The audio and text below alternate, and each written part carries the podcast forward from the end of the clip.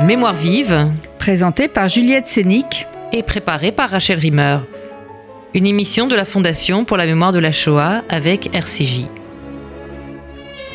Nous sommes aujourd'hui en duplex avec la réalisatrice Diane Perelstein, qui a réalisé le film La Brigade des Papiers, produit avec le soutien de la Fondation pour la mémoire de la Shoah.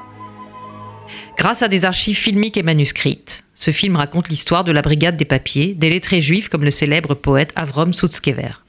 Choisi au cœur du ghetto de Vilno par les nazis pour sélectionner les livres, comme les nazis l'ont fait après pour les hommes, avant leur destruction. Seuls des juifs pouvaient lire l'hébreu et le yiddish et choisir les livres à sauver. Le projet démentiel d'Hitler était de créer un musée juif sans juifs. Alors, les hommes chargés de la sélection ont décidé de sauver tout ce qu'ils pouvaient des œuvres patrimoniales majeures entreposées à la bibliothèque de Vilnius. Ils les ont cachées, enterrées, et ceux qui ont survécu sont revenus après la guerre les rechercher. Au-delà de l'histoire de la brigade, c'est aussi un film sur ce qui reste des livres et du monde yiddish. Plus qu'un inventaire avant disparition, c'est une trace indélébile, même si elle est fragile. Comme le dit l'historien Soucheki, conseiller historique du film, c'est l'écume que laisse la mer en se retirant. La vague ne reviendra plus, reste l'écume, plus d'un million de livres redistribués dans les bibliothèques du monde. Diane Perelstein, bonjour. Bonjour. Alors, euh, le récit est mené au début par une voix féminine à la première personne, vous, qui allez à Vilnius sur les traces de cette histoire. Vous avez conçu le film initialement comme une enquête. Comment le point de vue s'est-il déplacé au fil du projet? Euh, C'est-à-dire que, comme vous expliquez au début du film, euh, je, je m'engage. En fait, c'est une question que je me posais, c'est-à-dire à savoir ce qu'étaient devenus les livres de, de toutes les bibliothèques euh, de, de Vilna. Je me permets juste de, de corriger. Il s'agit d'un projet. euh, le projet nazi était sur l'ensemble des bibliothèques juives dans toute l'Europe occupée et, en- et euh, pas que- juives aussi. Toutes c'était toutes les euh, toutes les bibliothèques de tous les ennemis du Reich, euh, c'est-à-dire les francs-maçons, les communistes euh, et dans la, la- en, Europe de l'Est, les bibliothèques slaves aussi. Donc en, à Vilna, il ne s'agit pas que des bibliothèques juives, il s'agit aussi des bibliothèques slaves de toute la région.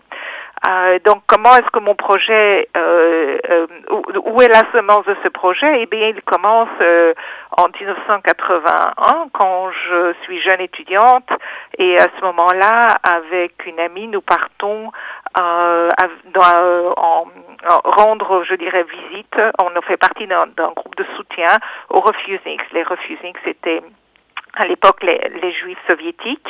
Euh, et donc la Lituanie à ce moment-là est sous est dans l'empire soviétique. Et ce sont les les les juifs soviétiques qui ont demandé un visa d'immigration vers Israël et à qui on l'a refusé deviennent ce qu'on appelle des refusniks, c'est-à-dire des parias de la société. Et, euh, et nous allons leur rendre visite pour les soutenir et nous leur apportons des livres parce que nous savons que les livres sont interdits, enfin les livres qui ont attrait au judaïsme sont interdits en Union soviétique. Et Oui, oui, savais d'ailleurs, pas à l'époque grand-chose. Oui. Oui, oui, nous, De- nous en de- parlerons plus de- tard, mais sur euh, oui. l'attitude de l'Union soviétique vis-à-vis de ces livres, c'est intéressant aussi. Oui. Oui. Oui, oui, mais je voulais expliquer le, le mon, mon début, c'était Vilna avait été euh, ce qu'on appelait la Jérusalem de, de Lituanie, était un haut lieu de la culture juive. Il y avait là les plus grandes maisons d'édition euh, juives en, en hébreu et en yiddish, et il n'y avait euh, plus aucune trace de, de ce passé culturel, et les livres avaient disparu. Et donc je me suis demandé, mais où sont ces livres? Et pendant des années, euh, cette question est restée en suspens jusqu'au jour où j'ai rencontré euh, Bernard Souchéki, que je connaissais d'il y a beaucoup d'années, mais Bernard Bernard avait Souchéki, écrit qui est donc co-auteur du Oui. film et qui est l'historien conseiller Voilà. aussi du film, qui intervient dans le film également. Absolument, voilà. Et donc j'ai retrouvé euh, Bernard Souchéki après de nombreuses années.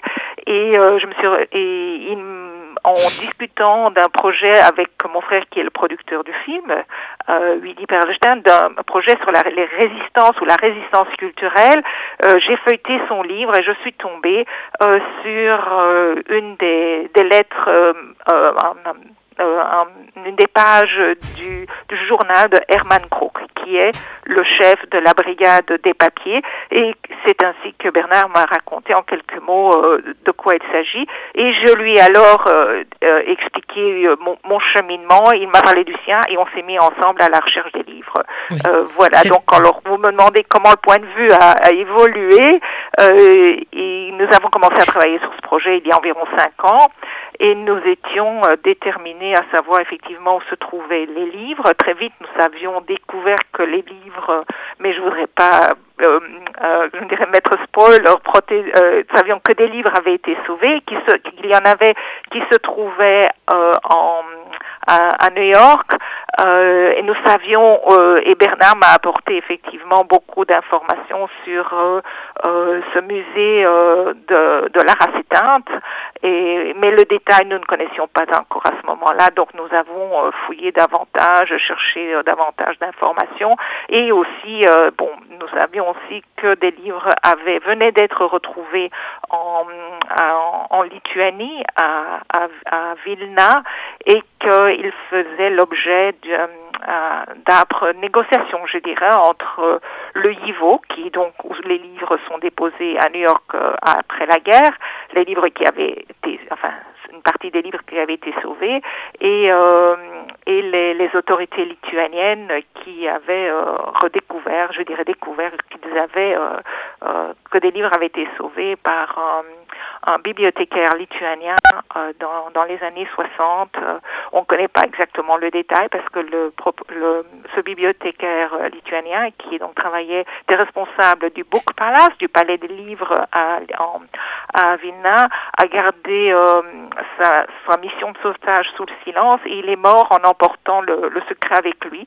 Donc on sait qu'il a comme on, sait en découvrant les livres, et on en découvre encore maintenant, euh, des livres qu'il a cachés. Euh, on sait qu'il les a cachés, mais on ne sait pas exactement comment il les a cachés, où il les a cachés dans le détail. Enfin, on sait où il les a cachés puisqu'on les retrouve là, là, où il les a cachés, mais euh, on ne sait pas combien de temps ça lui a pris euh, et euh, pour pour euh, pour les dissimuler. Ce qu'on sait, c'est qu'il les a cachés et qu'on les a retrouvés. Voilà. Alors, pour revenir au, au film et à l'action des, des, des brigadistes, est-ce que vous pouvez nous dire un petit peu comment est-ce qu'ils sont pris pour détourner le, le projet d'Hitler? Euh, à quel moment ils ont eu conscience qu'il fallait organiser une forme de résistance culturelle et euh, ils, ont choisi de sauver les livres. Euh, donc à quel moment ils se sont dit que les livres pourraient témoigner, enfin après eux? C'est-à-dire, je pense que comme euh, euh les, les, membres de la brigade de papier étaient pour la plupart tous des, intellectuels ou des lettrés.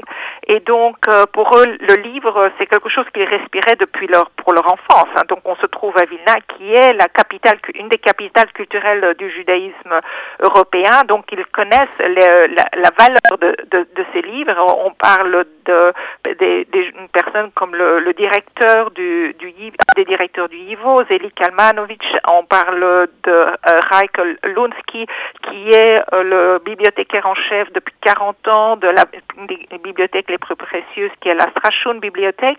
Euh, ils connaissent ces livres par cœur, ils, ont, ils, ont, ils, savent, euh, ils en savent la valeur. Ils savent aussi au moment où ils, on leur demande, où ils sont, enfin on leur demande, on leur demande pas, ils sont euh, soumis au travail, ils sont traités, ce sont en fait des, des travailleurs esclaves de, euh, dans, dans, la brigade des papiers, c'est-à-dire cette brigade mise en place par, par, par les Allemands. Euh, quand ils se voient soumis à ce travail, ils savent qu'ils sont les derniers à prendre ces livres en main et euh, le, le, je dirais le sauvetage est est automatique. Il est automatique parce que eux, au moment où ils commencent à, à sauver, il n'y a déjà plus que 18 000 juifs à Vilna sur une population qui en comptait plus de 60 ou 70 000. Donc ils savent qu'ils sont voués à une mort certaine et ils savent que ce qu'ils vont sauver restera. Alors ils ne se sont pas dit on va former un réseau de résistance. Ils s'étaient, ils de, comme d'ailleurs je pense que les résistants en général n'ont pas euh, dans d'autres sphères décidé à se sont réveillés un matin en disant aujourd'hui je suis résistant. Hier je ne pas. Non, pour eux, c'était euh, tout à fait un prolongement naturel de ce de ce pourquoi ils vivaient. Ils vivaient pour les livres et c'est euh, prendre les livres avec eux, les, les, cacher, essayer de, de, sauver les livres pour qu'il reste quelque chose euh, du, euh, du judaïsme, euh, sachant que eux étaient voués à une mort certaine, était à mon sens, je crois, enfin, était un prolongement de qui ils étaient. Mhm. Le, Alors, il y a, il, le choix de, pardon? Non, non. en fait, oui. effectivement, ce sont des hommes de livres, et alors, il y a quelque chose dans votre film aussi. C'est un film qui va plaire à tous les yiddishophones, car à chaque instant, on entend parler le yiddish. C'est pas simplement la sauvegarde des livres, c'est aussi la sauvegarde de la culture yiddish et d'une langue euh, parlée, écrite. Euh, et, de ce fait, est-ce que c'était un choix de faire témoigner certains intervenants en yiddish et pas simplement les survivants? J'ai l'impression que c'est un film où vous avez voulu faire entendre aussi le yiddish, non seulement montrer l'action, mais faire entendre le yiddish. Absolument, oui, oui, tout, à fait. Euh, si le, toutes les personnes qui sont impliquées dans, dans, le projet ou qui, enfin, dans le projet, qui ont été un rapport avec ces livres, euh, respiraient le yiddish. C'était pas de, de nouveau, c'était naturel pour eux de sauver la littérature yiddish. Beaucoup de gens aujourd'hui pensent que le yiddish c'est quelque chose qui est encore très vivant dans les communautés racidiques, mais il faut savoir dans les communautés racidiques, ils ne s'occupent pas de littérature, ils ne s'occupent pas de poésie, et donc euh, je voulais euh, faire comprendre qu'il y a cette dimension euh, d'une culture yiddish qui était euh, très très importante et qui euh, nous reste la langue mais mais la culture et la littérature telle qu'elle était portée à Vilna ou, dans toute l'Europe de l'Est hein, mais là c'est à Vilna que je suis avec mais mais dans toute l'Europe de l'Est était une culture euh, euh, de premier de, de, premier plan. Le IVO est un institut, je dirais, universitaire de premier plan, et on ne parle pas d'une culture euh, euh, yiddish des Städte, on parle d'une culture euh, yiddish euh, qui a la même sophistication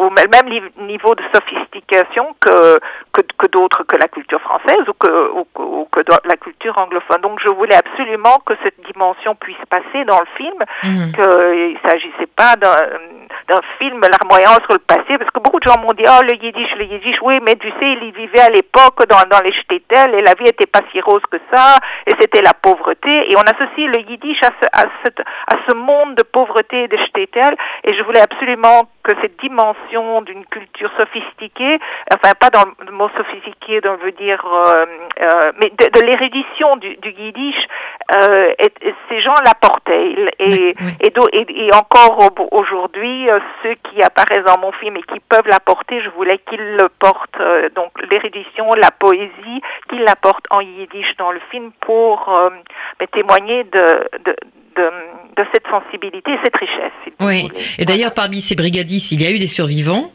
Euh, on pense, enfin oui. il y a l'un des brigadistes qui, qui au procès de Nuremberg se voit interdire de témoigner en yiddish. Euh, et c'est l'une des archives poignantes du film. Euh, C'est-à-dire que comme on lui a interdit de témoigner en yiddish, il choisit de parler debout. Et est-ce que vous pouvez nous parler un petit peu de, l'histoire que raconte ce film en fait, euh, ces brigadistes? Quels sont les personnages qui vous ont le que vous avez eu envie comme ça de, faire revivre? Euh, j'aurais fait revivre tous les brigadistes que j'aurais pu faire revivre, mais j'ai dû choisir euh, euh, certains, enfin certains, et, et, et il y en a qui, qui sont décédés, enfin qui ont été assassinés, disons-le simplement, ils ont été assassinés pendant hier. J'ai choisi le chef de la brigade qui s'appelle Hermann Krok. Lui a été choisi par les Allemands pour monter sa brigade. Euh, Hermann Krok est un bibliothécaire euh, qui a fui Varsovie quand la guerre éclate en 1939 à Varsovie. Il fuit Varsovie et il arrive à Vilna et comme c'est un bibliothécaire qui a déjà qui a été en euh, responsable de 300 ou 400 euh, bibliothécaires, euh, bibliothèques publiques yiddish. -hmm. Et donc, il, a, il est absolument, je dirais, le, ben, le bibliothécaire le plus, le, comment dire, le plus apte à gérer de nouvelles, de nouvelles bibliothécaires, euh, de nouvelles bibliothèques, ou pour euh, monter euh, cette, cette brigade d'envergure. Il est aussi Hermann Krok a eu l'idée, il met du, au premier jour de la guerre d'écrire une chronique. Et cette chronique, euh, il l'a fait taper en trois exemplaires. Euh, il l'a tenue tous les jours. C'est une chronique volumineuse avec euh, qui reprend tous les détails euh, de ce qui se déroule à Vilna, tous les assassinats. Au, il, il rend compte de de tout ce qui se passe au jour le jour, que ce soit au niveau créatif, au niveau destructif et au niveau de sa brigade des papiers. Et, il, et c'est là qu'on découvre qui sont à travers sa chronique. Donc c'est vraiment un, outil euh, exceptionnel qui n'a jamais été traduit en français, je dois le dire. Qui donc il l'écrit en yiddish et cette chronique, la chronique d'Hermann Krug, a été traduite en anglais, mais jamais en yiddish. il y a une traduction en, euh, en hébreu qui existe, mais qui n'a jamais été publiée. Donc c'est un document assez qui est essentiel pour comprendre euh, la, la, vie de, euh, de, de, cette, de cette brigade. Mhm. Et Hermann Krug est le chef de la brigade nommé par les Allemands, mais il est aussi le chef du réseau euh, secret qui va cacher les, les, les livres et qui euh, et donc ça c'est un personnage qui était absolument incontournable. Mhm. Le deuxième personnage euh, très important dont je vous ai parlé, c'était Zeli Kalmanovic, qui était un des directeurs du, du YIVO, qui est un petit peu, je dirais, le, le, le philosophe aussi, le, le prophète, parce que il est aussi il a une position un petit peu euh, différente des jeunes, quoi, dont je vais vous parler dans, dans un instant. Lui il se dit si on sélectionne des livres pour, euh, on va garder des livres en Allemagne, il a foi que les, les Alliés vont gagner la guerre et, il a foi qu'on retrouvera un jour les livres qui ont qui sont confisqués par les Allemands parce que les Allemands confisquent, détruisent 70% et confisquent 30%. Et la mmh. foi qu'un jour on retrouvera 30%. Et sa foi se, est, finalement bien placée, sauf qu'à ce moment-là, personne euh, euh, n'était sûr que les, les bibliothèques allaient, euh, des, des, choses allaient, survivre. C'est vraiment de l'ordre du miracle que des livres qui ont été envoyés en Allemagne aient survécu, alors qu'on sait qu'en 40, 40, 44, 45, les Allemands et les Anglais ont bombardé toute toute l'Allemagne, ont détruit toutes les, les, bibliothèques de Dresden, par exemple, et le miracle est que les livres qui ont été confisqués à Vilna et dans, dans toute l'Europe occupée, pas que Vilna, eux ont survécu. C'est un, un, miracle incroyable. Euh, donc, euh, ça, c'est un second personnage très important. Et alors, il y a les jeunes. Les jeunes parce que, à ce moment-là, euh, Avram Sutskever est un jeune poète euh, et euh, Shmerke Kadjerginski est aussi un, un, jeune poète. Tous deux font, sont des amis, sont des amis proches et font partie d'un groupe qui s'appelle euh, la jeune, Vina la jeune, euh, Jung Vilne qui est un groupe euh yiddish euh, de euh, créateurs yiddish. Il y a dans ce groupe de Jung Vinet, juste avant-guerre, des poètes, mais aussi des, des des peintres, des artistes de, de, tous bords. Et tous les deux sont en, en, embrigadés, je dirais, dans la brigade des papiers et sont très actifs.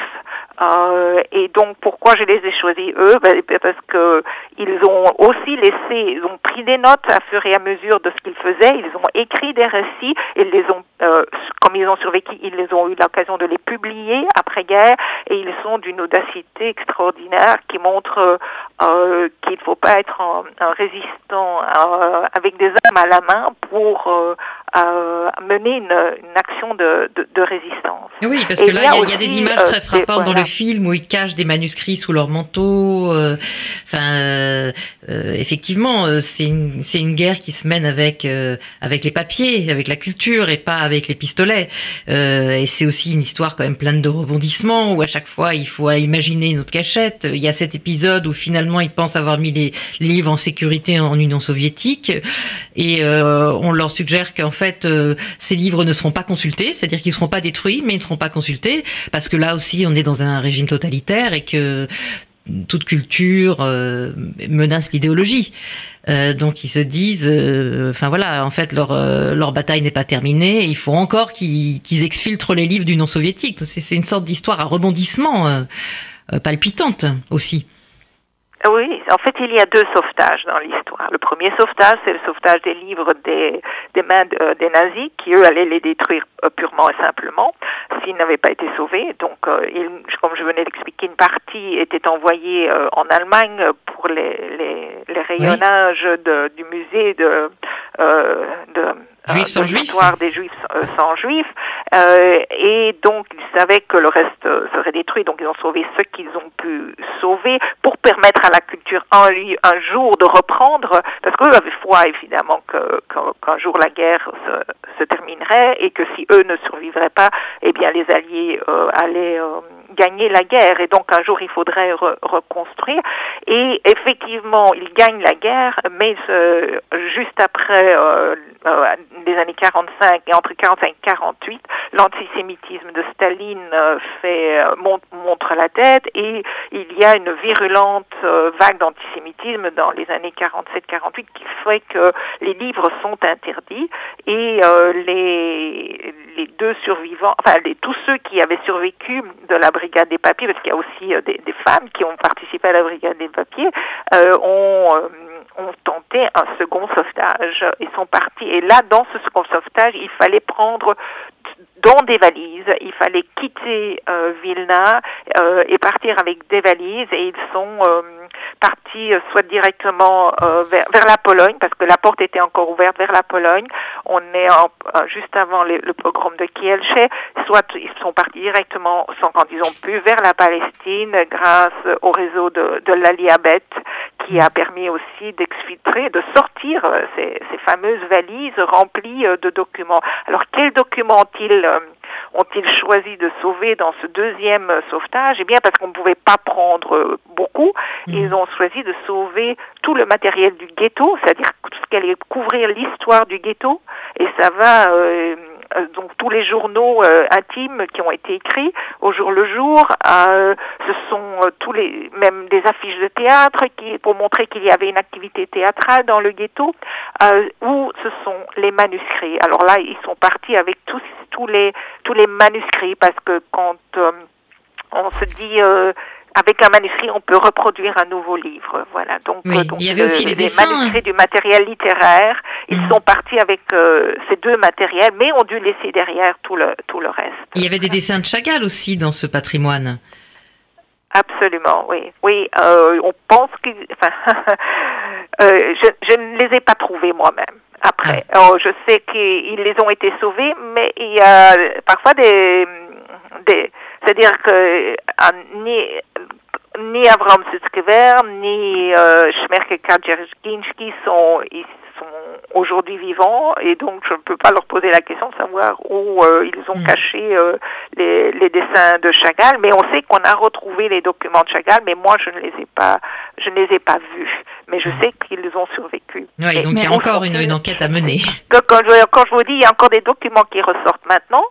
Quand euh, donc en 1948 euh, Staline a fait fermer euh, le, le, la bibliothèque ou le musée juif de, de, Vilna où tous les documents qui avaient été retrouvés après guerre avaient été été entreposés, quand il a fait fermer ce, ce, ce, musée, tout a été vidé et euh, les livres euh, et des documents ont été emmenés directement dans le Book Palace, le palais du livre, là où euh, le, le, le, chef bibliothécaire lituanien Antanas Sulpice a a caché euh, des livres, il les a cachés quand il a reçu l'ordre de Staline de, de, de, de, les détruire, il les a cachés.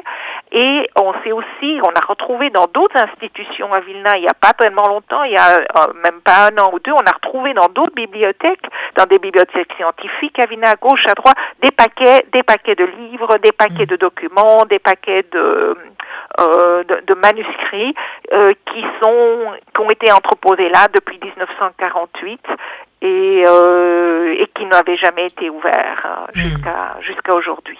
Voilà. D'accord. Bon, en tout cas, c'est un film. La, la, les, les, les, recherches continuent. D'accord. L'histoire n'est pas encore terminée. L'histoire n'est pas encore terminée. En tout cas, le film est très émouvant. Il y a, il y a beaucoup d'émotions, même de la part de, de, de l'historien Bernard Soucheki, qui a toujours les larmes aux yeux quand il évoque cette histoire. Merci Diane Perelstein. Euh, je vous en prie. Voilà. C'était Mémoire vive. L'émission est podcastable sur le site mémoirevive.net et sur l'appli de RCJ.